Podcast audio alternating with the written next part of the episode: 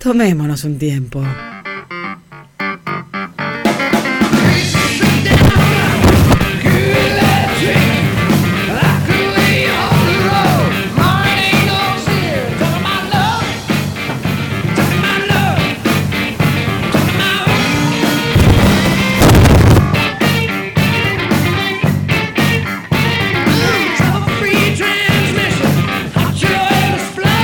Y es el momento de conceptos y contextos, la columna de Carla Freire.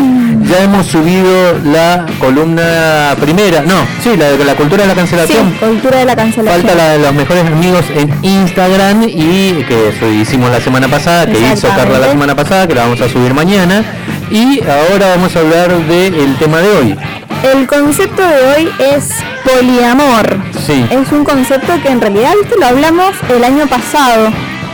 Este, y eh, ahora ha resurgido al parecer Sí, y ha eh, generado otra vez mucha polémica. ¿Tenés idea por qué resurgió No tengo- cíclicamente? No tengo idea, yo empecé a leer en Twitter que todos opinaban Sí, sobre yo también. poliamor y es más, Sí. mi, mi tweet fue otra vez con el poliamor. Sí, Otra sí. vez. Qué gana de... Yo me enteré por vos el año pasado, me quedé un poco sorprendido, me hizo sentir un poco viejo, que no estaba al tanto, pero me quedé un poco sorprendido del poliamor, desconfío del poliamor, no sé si es tan así. De- a ver, espérate, empecemos ver, por el concepto, Claro. que es el poliamor. Eh, estuve buscando hay varios, varios conceptos y eh, me gustó este donde dice que es un neologismo que se usa para referirse a una relación amorosa y o sexual. Yo diría sexual y o amorosa, o sea, al revés. Eh, Sí, eh, por de manera- especial, perdón que Sí, este porque, sí, porque ¿Se valora más lo sexual que el amor en el poliamor? No, pero, Pero no sé, tiene- para tiene mí es como que lo afectivo puede estar o puede no estar. Bien. Pero tiene la palabra amor. Claro, eso es lo que vamos a hablar. Ujú. Déjame que termine la... Perdón. Volvamos, volvamos, perdón, volvamos a retomar nuevamente la... Te vamos a interrumpir muchas Me veces. en encanta, no columna. importa, no importa. De manera simultánea con varias personas, con Sí. consentimiento y conocimiento de todos los involucrados. Sus practicantes hacen énfasis en la honestidad y transparencia con todos los involucrados. Claro. ¿Sí? Eh, acá ya hay un montón de cosas para abrir. Hay un montón Primero, de cosas para la abrir. primera es que, como decían también en Twitter, mucha gente se entera de que está en una relación, relación poliamorosa cuando se corta.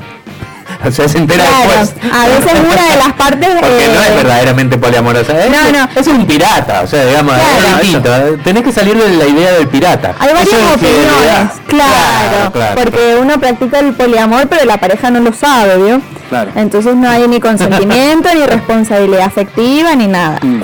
Y eh, yo leía tweets de, bueno, qué opinaba la gente sobre esto. Uno puso mm, muchos neologismos para decir que querés acostarte con otra persona.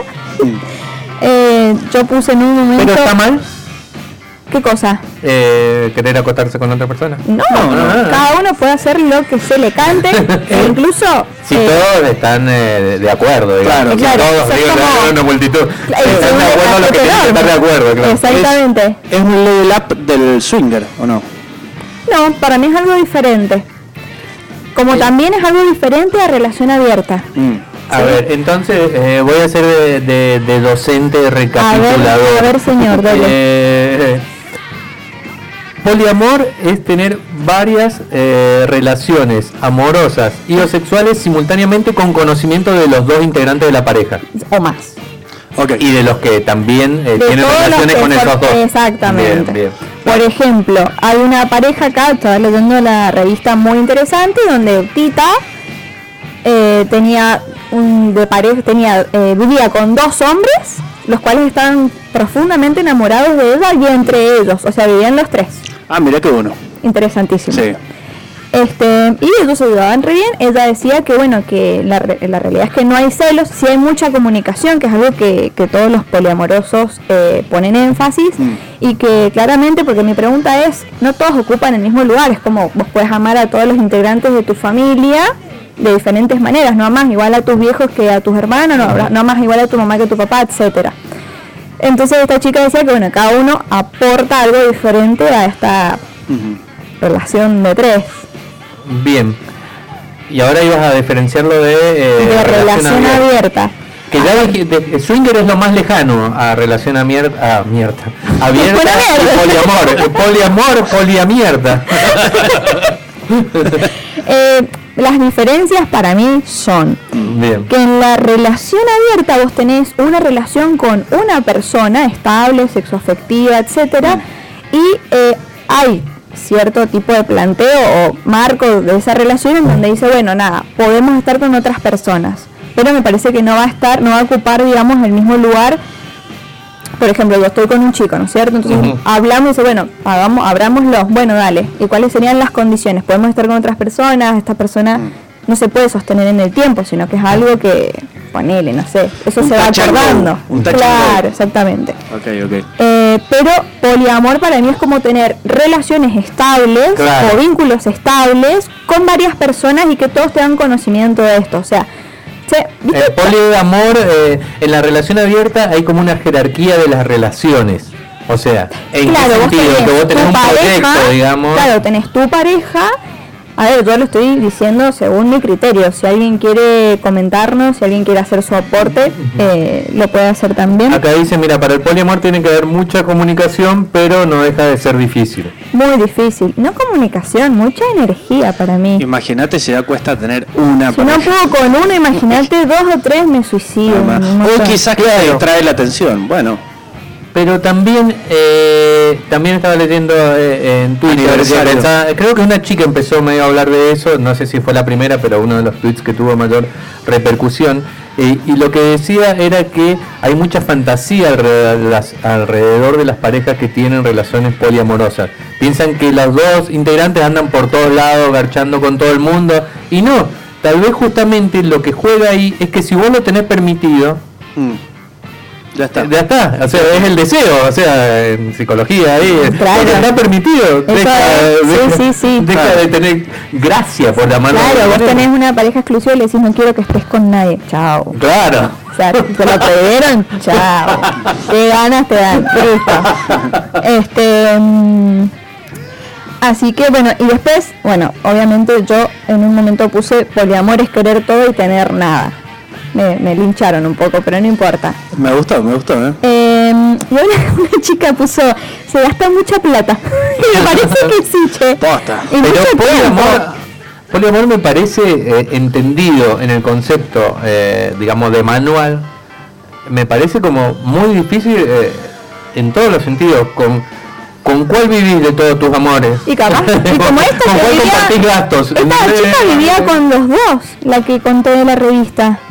Claro, pero es un Pero, caso ¿sabes especial. qué estaba pensando? ¿Vieron Friends? El capítulo Sí. donde eh, Chandler conoce a una chica que tiene esposo, tiene novio y Chandler es el amante. Sí, sí, bueno, recuerdo. eso se me vino a la mente cuando pensaba en poliamor, porque todos sabían, no, y me toca con Nathan, no, eh, mañana tengo que estar con, no sé, Jack, no me acuerdo cómo se llamaba. Eh, y después, bueno, alguien puso, no es para cualquiera, y no, no es No. para cualquiera, como la monogamia tampoco es para cualquiera, claramente, justamente por esto que vos decís del deseo. Sin embargo, este, bueno, una chica puso que es una falta de compromiso, que para ella el poliamor es un amor liviano. Eh, Pero, por ejemplo, supongamos, yo estoy eh, en pareja y te gusta otra chica, me gusta otra chica. lo hablas con tu pareja. La- no, no, no, pero lo que quiero decir, según el sentido de esta chica, me tengo que aguantar de estar con esa chica porque estoy en pareja. Sería como ahí, Todo medio como que se- sería como el amor cercano al, al sacrificio o a... O a- El o- amor ha sido un concepto muy cercano al sacrificio. Lo que pasa es que el concepto de amor también nos llevaría un montón de Claro, tiempo claro. trabajarlo. Este, para mí todo depende de cómo se configuren eh, las relaciones. ¿sí? Por ejemplo, si vos tenés la confianza para hablar con tu pareja y decir, che, yo tengo ganas de acostarme con otra, con una persona y bueno, hacer solamente algo casual de una vez. Mm. Bueno, sí, yo la verdad que también vi uno en el gimnasio que me encantó. Bueno, listo, trato, ¿me entendés? Que también es algo que posibilita que sea que emocionalmente hemos sido muy maleducados y muy posesivos todo el tiempo. Claro, Para mí eh, me que parece que, tener- ahí también hay que tratar otro... Te- Considerando las características del deseo que va cambiando de objeto a objeto, es medio difícil, ¿viste? Eh, la monogamia es complicada. ¿Sabes que había un tema? Sí. eh, a ver si alguien eh, se acuerda. eh, creo que lo cantaba Marilina Ross o no sé qué en los 80 y me parecía muy avanzado, eh, o tal vez Sandra Mianovich, pero Sandra Mianovich no hacía su canción, así que capaz que la cantaba y era de Marilina Ross, pero bueno, decía, si el amor no es egoísta, ¿por qué la fidelidad? Y yo era chiquito y escuchaba eso y la verdad que me... ¡Pum! La viste cuando la cabeza decía, Sí, "Eh, sí, es sí. cierto, estamos diciendo todo el tiempo que el amor es dar todo, que no sé qué. Y ella se preguntaba entonces por qué me pedís exclusividad. Eh, era como una cosa eh, bastante, bastante, digamos, por lo menos en ese momento era arriesgada. Ahora me parece lo que vos decís pasa cada vez más seguido. Hay parejas que recién empiezan o que son de pibes jóvenes, 20 años, qué sé yo. A veces creo que hasta pasa en el secundario, eh, noviecitos que ya de entrada se proponen tener una relación abierta. Eh, o poliamor, no sé, me parece como que tenés que tener sí, una a cierta mí me parece madurez. un poco más eh, coherente el tema de la relación abierta. Ujú. No lo estoy, no estoy criticando el poliamor. Aclaremos siempre Mm. que dentro de esta columna se contextualiza más que, que, se, que criticar, ¿no? Porque Sí, eh, claramente el poliamor no es para todos. Yo no estaría, creo, no podría. Mucha energía, demasiada. yo no en esta edad por lo menos. Pero me parece más. Ahora que sos juventud Claro. todavía. eh, Pero, pero lo la- respeto y admiro el que lo puede llegar a lograr. Sí, sí, hay varios seguidores de Instagram que me contestaron contándome su experiencia, que eso me pareció como, ¡fuah! Tremendo. Y la llevaban bien. Sí, a algunos les funcionó, a otros no, pero dice, siempre dicen lo mismo, como que la comunicación es clave. Y acá una de las chicas que hablaba en esta revista muy interesante dice, el poliamor exige más palabras que la relación tradicional. Ya eso me da un poco de flojera. Claro. Eh, invertimos mucho tiempo en explicarnos, en Y- contar a los otros nuestros sentimientos, pero vale la pena. Ahora sé qué es lo que está pasando en todo momento, dice Claro. acá, qué fuerte. Mientras que antes, cuando estaba sola con Andrés, le ponemos un nombre ficticio, no estaba segura, es Mm. mucho. Bueno, hay algo Es del mucho. orden del control acá. Sí. Bueno, se puede hablar igual. Ahora, lo que pasa también, o lo que veo es que tenés competencia. No te quedes dormido, macho, vamos, moverse porque tenés competencia. Y Moverse porque tenés competencia. tremendo. mata. Claro, pero lo que plantea el poliamor es que en realidad cada uno aporta algo diferente. No hay celos, no hay competencia. No, está bien, pero no te quedas dormido como pasa en muchas relaciones, que se quedan dormidos y, y ya están cómodos en la relación y dejan de aportar a la relación, pero sigue funcionando por una cuestión de envión, De, de inercia. de inercia. Eh, en esto creo que si uno se empieza a quedar dormido, te vas a ir tirando más para el otro lado.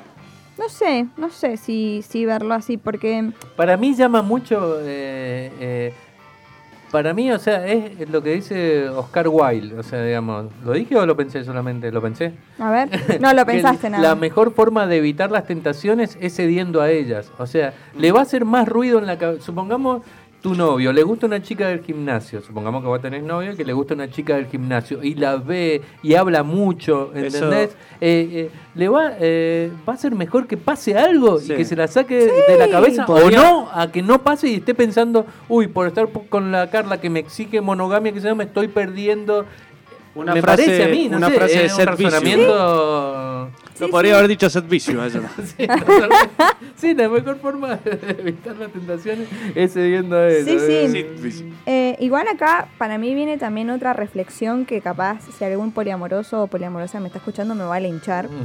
Pero eh, hay que estar abierto a todas las reflexiones. Y eh, estaba hablando con una amiga y me dice que para ella el concepto de relación abierta es bastante coherente por lo que exige ya una relación monogámica, abrirla con determinadas condiciones y siempre cuidando al otro en lo afectivo, hablamos de responsabilidad afectiva.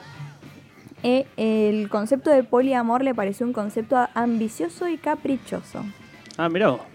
Entonces yo me puse a pensar y digo, sí, en parte suena un poquito caprichoso querer tener todo. Por eso justamente el tuit de el poliamor es querer todo y tener nada. Porque a veces hay que elegir. Y me acordé, justo estoy leyendo para tesis, eh, hay un libro, un escrito de Freud del año 1930 que se llama El malestar en la cultura. Sí, muy conocido. ese Muy texto. conocido y lo lees después de tantos años y decís, sí, esto es así. A ver qué dice Sigmund. Entonces, Sigmund Freud dice que eh, hay amenazas de- para el ser humano que le provocan mucho sufrimiento y son tres las principales. Desde el cuerpo propio, que te va mostrando lo real ahí de, de que te deteriorás, la, la ruina. Después, eh, desde el mundo exterior y desde los vínculos con otros seres humanos. Este, en función de eso dice que hay diferentes métodos Mm. y técnicas que, tienen, que tenemos los seres humanos para evitar ese sufrimiento y lograr un poco de felicidad. De todos esos métodos hay uno donde eh, el ser humano sitúa el amor en el punto central. Entonces la felicidad eh, es sentida en, o sea, toda la satisfacción y toda la felicidad la siente a, a partir de amar y de ser amado. Ujú. Y me acordé del poliamor, donde amar y ser amado por un montón de gente, ahí va, Ujú. Es eh, algo que también evita los momentos de soledad, las ausencias. Porque cuando estás con una sola persona, esa persona no está disponible para vos todo el tiempo, entonces tenés que bancarte esa ausencia. Eso, Sí. eso de no estar disponible. Sí, eh, no sé si existen eh, jerarquías, no existen jerarquías entre qué ser está, qué persona está mejor que otra psicológicamente o no, pero supuestamente, viéndolo así, la persona que está con una sola pareja y está eh, feliz sería como un aspecto superior a la que necesita amar a muchas personas también. Claro, Pero bueno, también ahí funciona la cuestión de- del deseo, o sea, eh, es la típica cuando vos decís, ay, cuando yo encuentre un novio o una novia que me quiera y que me ame y que yo la ame, listo. Va a querer otro. Va a querer otro, Sí. Acá, acá la China, de quedamos así, nos dice, creo que la poligamia, en la medida en que haya consentimiento de las partes involucradas, está todo bien. Eso es responsabilidad afectiva. sí, Pero ojo con, pre- con pretender el todo, eso es imposible. eso Warning. es imposible, obvio. Besis, no todo China. es posible. Muchos besitos a la China. Es que capaz que después el que está, eh, tiene una relación poliamorosa va a querer volver a la otra, ¿entendés? Porque también eh, me parece, eso también eh, lo, lo, pos- lo tuiteaban varios, es que a veces también las, las parejas pasan por distintas eh, etapas. Sí, claro, sí, sí, se van experimentando diferentes cosas y me parece que lo más importante de todos estos eh, conceptos, de todas estas prácticas, es eh, la comunicación, el consentimiento y la responsabilidad afectiva. Por favor, hagan lo que quieran, pero cuiden a la persona que tienen al lado y con la que se relacionan. Em, así que bueno, esa ha sido nuestra columna de hoy. No sé si quieren agregar algo, tienen alguna pregunta. No, no, me dicen acá un comentario, el deseo es siempre es insatisfecho. Claro, el deseo es metonimia, chicos. Claro. Va de objeto en objeto. Y justamente por ser deseo es lo que motoriza. Así que nunca se va a satisfacer del todo. Bien, qué buen cierre. Carla Freire, conceptos y contextos. Después la pueden escuchar a esta columna, la vamos a subir a nuestro podcast en Spotify de Tomémonos un tiempo. Música, enseguida venimos con la entrevista a, Francesca Ande Royalty.